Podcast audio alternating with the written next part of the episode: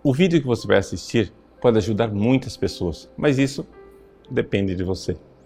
Compartilhe, nos ajude a evangelizar.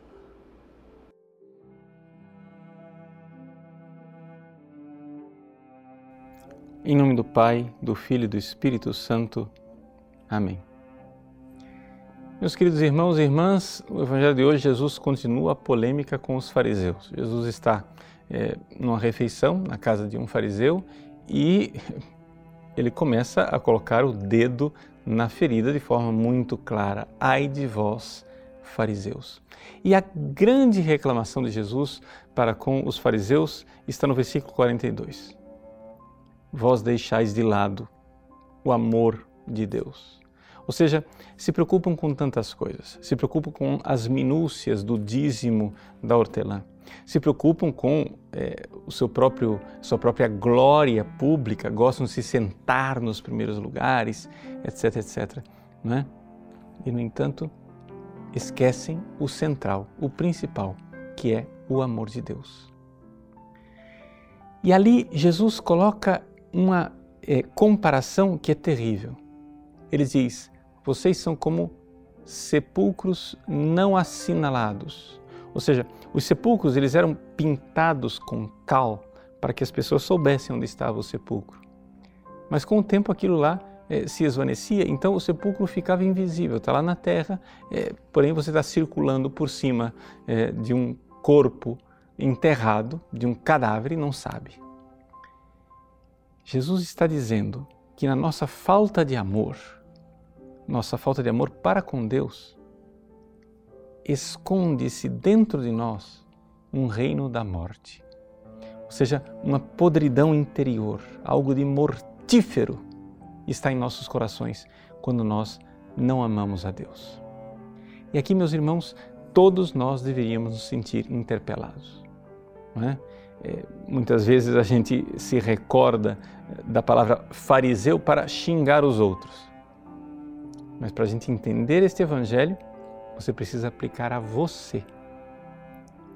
E aqui o farisaísmo está exatamente nisto, ou seja, o farisaísmo tomado como hipocrisia, hipocrités, ou seja, uma máscara, onde você disfarçadamente mostra um grande amor por Deus do lado de fora, pagando as minúcias do dízimo, é? E, e, por isso é louvado pelas pessoas como sendo um grande devoto, um homem de Deus, uma mulher de Deus, e no entanto, e no entanto, com tantas práticas religiosas, falta a você o verdadeiro amor. Eu gostaria de dizer para vocês com toda a sinceridade do meu coração. É? Eu sou padre ah, há 23 anos e devo dizer para vocês que é muito fácil ser padre e não amar a Deus. É muito fácil você celebrar uma missa inteira sem um único ato de amor por Jesus. E nós precisamos nos precaver disto. Ora, Jesus fala a mim e, portanto, fala a você também que nós precisamos amá-lo.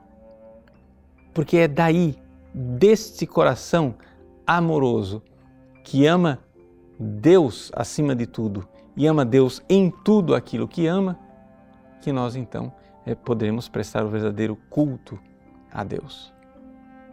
Vejam, Jesus é um Deus de amor, mas nem por isto ele deixa de colocar o dedo na nossa ferida e de, com uma ira divina, mostrar o nosso pecado e nos desmascarar. Ninguém gosta de ser desmascarado. Ninguém gosta que se lhe tire a máscara e diga: Eu sei quem você é. Mas é o que Jesus quer fazer comigo hoje. Ou seja, Ele bate a minha porta e quer amor. Ele diz: Ama-me. É isso que Jesus quer. Jesus quer o meu amor. Por isso, precisamos aqui é, dar o passo decisivo para esta aventura maravilhosa. Peçamos perdão a Deus dos nossos pecados, de nossa falta de amor e amemos Jesus. Amemos com generosidade em todas as coisas, nos nossos encontros com as outras pessoas, amemos Cristo nos outros, mas, sobretudo, amemos Jesus na Eucaristia. e que não aconteça nenhuma missa em que nós não demos a Jesus o verdadeiro amor que Ele espera de nós. Deus abençoe você. Em nome do Pai, do Filho e do Espírito Santo. Amém. Gostou do nosso conteúdo? Pois bem, o nosso site faz questão de ser um eco da doutrina católica, do magistério de sempre.